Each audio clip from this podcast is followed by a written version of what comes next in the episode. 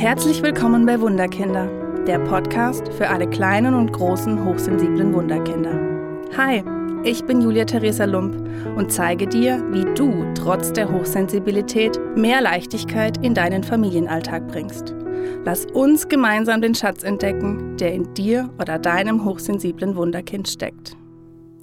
Hallo ihr Lieben, heute gibt's wieder eine neue Podcast-Folge von mir. Ich habe ja auf den sozialen Medien nachgefragt, welche Fragen ihr habt, welche Themen ihr euch wünscht. Und ein Thema war dabei, und zwar, warum Übergänge für hochsensible Kinder oder Jugendliche so ein Horror sind. Und damit beschäftigen wir uns heute.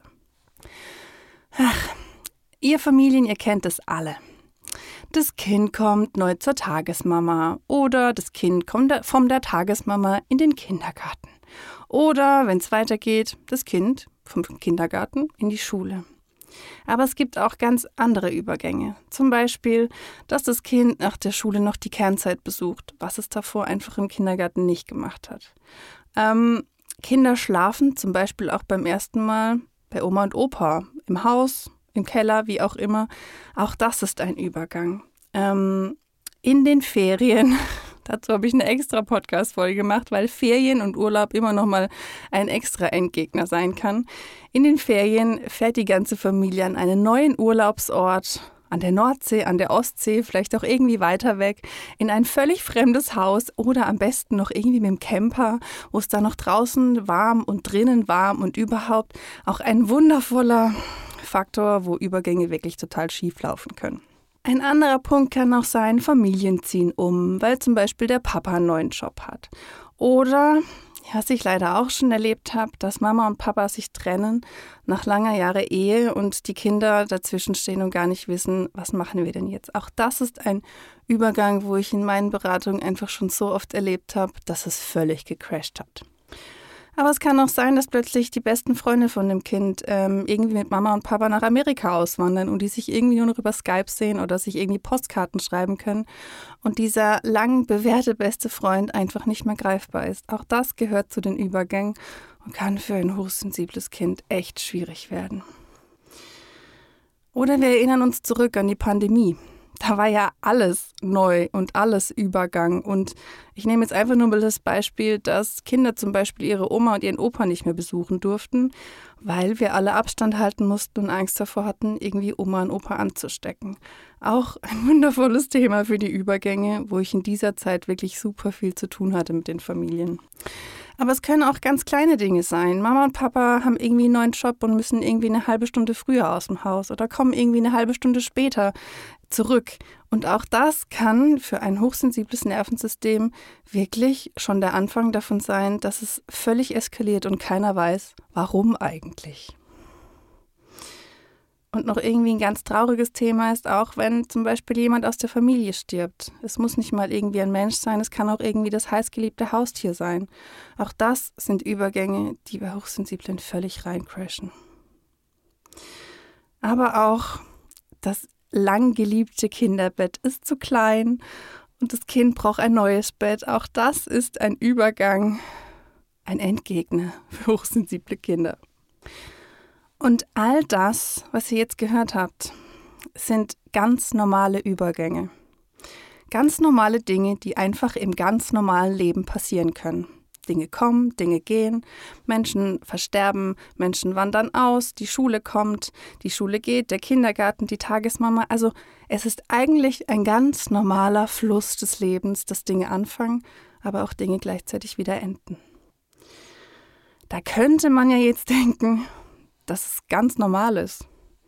Und sich dann aber auch gleichzeitig fragen, What the fuck? Was ist eigentlich das Problem von einem hochsensiblen Kind? Warum muss es reagieren mit zum Beispiel Verweigerung, mit Schlafproblemen, mit Wutanfällen, mit Heulkrämpfen, mit Ängsten, mit großen Diskussionen, dass man zum Beispiel nicht in die Schule will, Stress im ganzen Körper, sich überstrecken, aber zum Beispiel auch nichts mehr essen können vor lauter Aufregung ich habe auch oft in meinem Körper erlebt, dass ähm, bei Übergängen die mir, egal ob als Kind oder auch als Heranwachsender, total schwer gefallen sind, dass mein Körper mit Krankheit reagiert hat. Also, dass mein Körper mich wirklich hingezwungen hat, mich hinzulegen und auszuruhen, um so den Übergang irgendwie zu verkraften.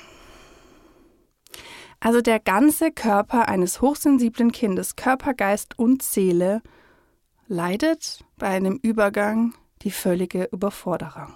Und oft fragen mich Eltern, Pädagogen oder auch Oma und Opa, wieso es Hochsensiblen eigentlich so schwer fällt, sich auf neue Dinge einzulassen.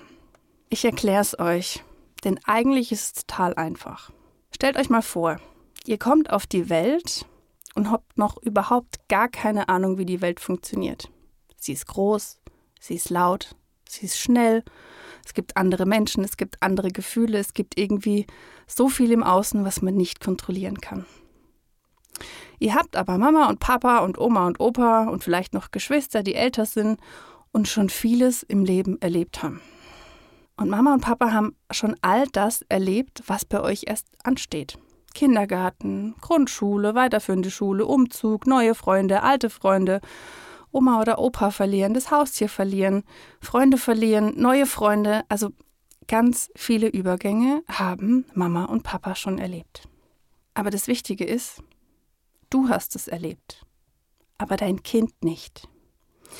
Es weiß nicht, wie es ist, vom Kindergarten in die Schule zu gehen. Es weiß nicht, was es bedeutet, von dem einen Raum in den anderen zu gehen. Was bedeutet es, einen Lehrer vor sich zu haben? Was bedeutet es zu lernen? Wie lernt man ein ABC? Wie lernt man das Rechnen? Das Kind weiß einfach nicht, was auf es zukommt. Und das ist die völlige Überforderung. Vor allem bei hochsensiblen Kindern. Das Kind kann einfach nicht einschätzen, was passiert jetzt mit mir. Wir können es einschätzen, weil wir einfach schon Menschen verloren haben und Übergänge hatten, aber Kinder einfach nicht. Dein Kind weiß nicht, wie es ist, im Kindergarten oder der Schule zu sein. Es weiß nicht, dass der Schmerz nach einem Verlust nicht vergeht, aber immer mehr verblasst. Du kannst deinem Kind so oft wie du willst die Welt erklären. Du kannst ihm noch so oft erklären, dann passiert das. Und dann gehen wir dahin. Und dann ist vielleicht Einschulung. Und dann sitzen wir in der Turnhalle. Und dann hast du Unterricht. Und dann hast du deine erste Unterrichtsstunde. Und die Lehrer holen dich ab und die bringen dich auch wieder weg. Das kannst du ihm alles in deinem Kopf erklären. Aber dein Kind kann in der Realität nichts damit anfangen und dieses Nichts damit anfangen können überfordert hochsensible Kinder. Denn es weiß erst, wie es ist, wenn es mittendrin ist und es erlebt hat. Und deswegen haben Hochsensible so große Schwierigkeiten mit Übergängen.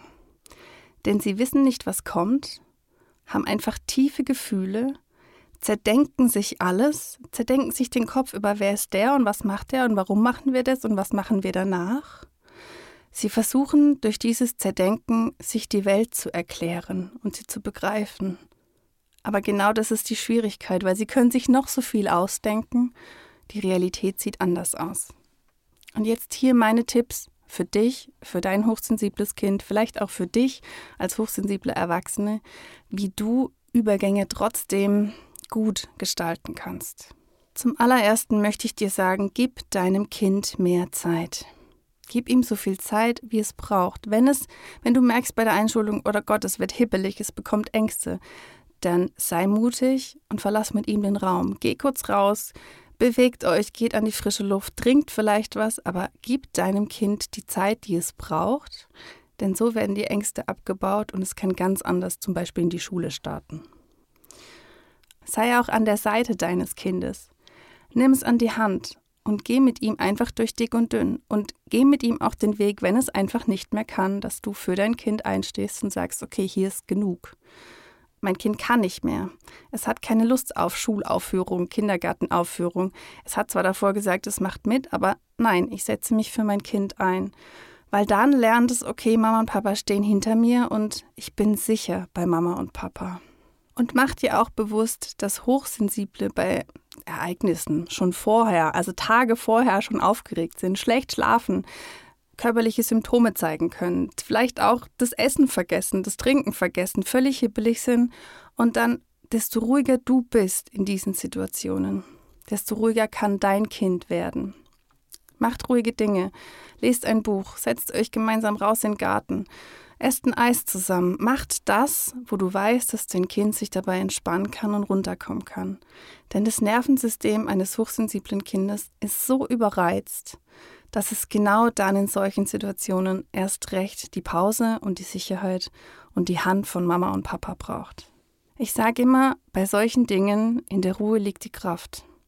Übergänge sind sowas von hektisch, von plötzlich, von keiner weiß, was wird, wie es kommt. Deswegen, desto ruhiger du reagierst, desto entspannter du bist, desto einfacher wird dein hochsensibles Kind den Übergang meistern und danach feiert. Feiert euch für den Übergang in den Kindergarten. Feiert euch für, dass ihr es geschafft habt, dass ihr zusammengehalten habt, auch wenn es vielleicht zwei, drei, vier, fünf, sechs Wochen gedauert hat, bis dein Kind freudestrahlend in den Kindergarten oder in die Schule geht. Feiert euch für jeden Schritt, den ihr gemeinsam gemacht habt, denn das stärkt euch, das stärkt eure Bindung, die Liebe und das Vertrauen zueinander. Ich sage vielen Dank für diese wundervolle Frage. Vielen Dank, dass du heute dabei warst und wir hören uns bei der nächsten Podcast-Folge. Mach's gut! Hat dir der Podcast gefallen? Oder hast du Themenwünsche und Fragen zu deinem hochsensiblen Wunderkind? Dann schreibe mir gerne auf meine Homepage wunderkind-karlsruhe.de oder hinterlasse mir eine Nachricht auf Facebook und Instagram unter Wunderkind Karlsruhe. Ich freue mich sehr, dass du hier bist. Alles Liebe, deine Julia Theresa.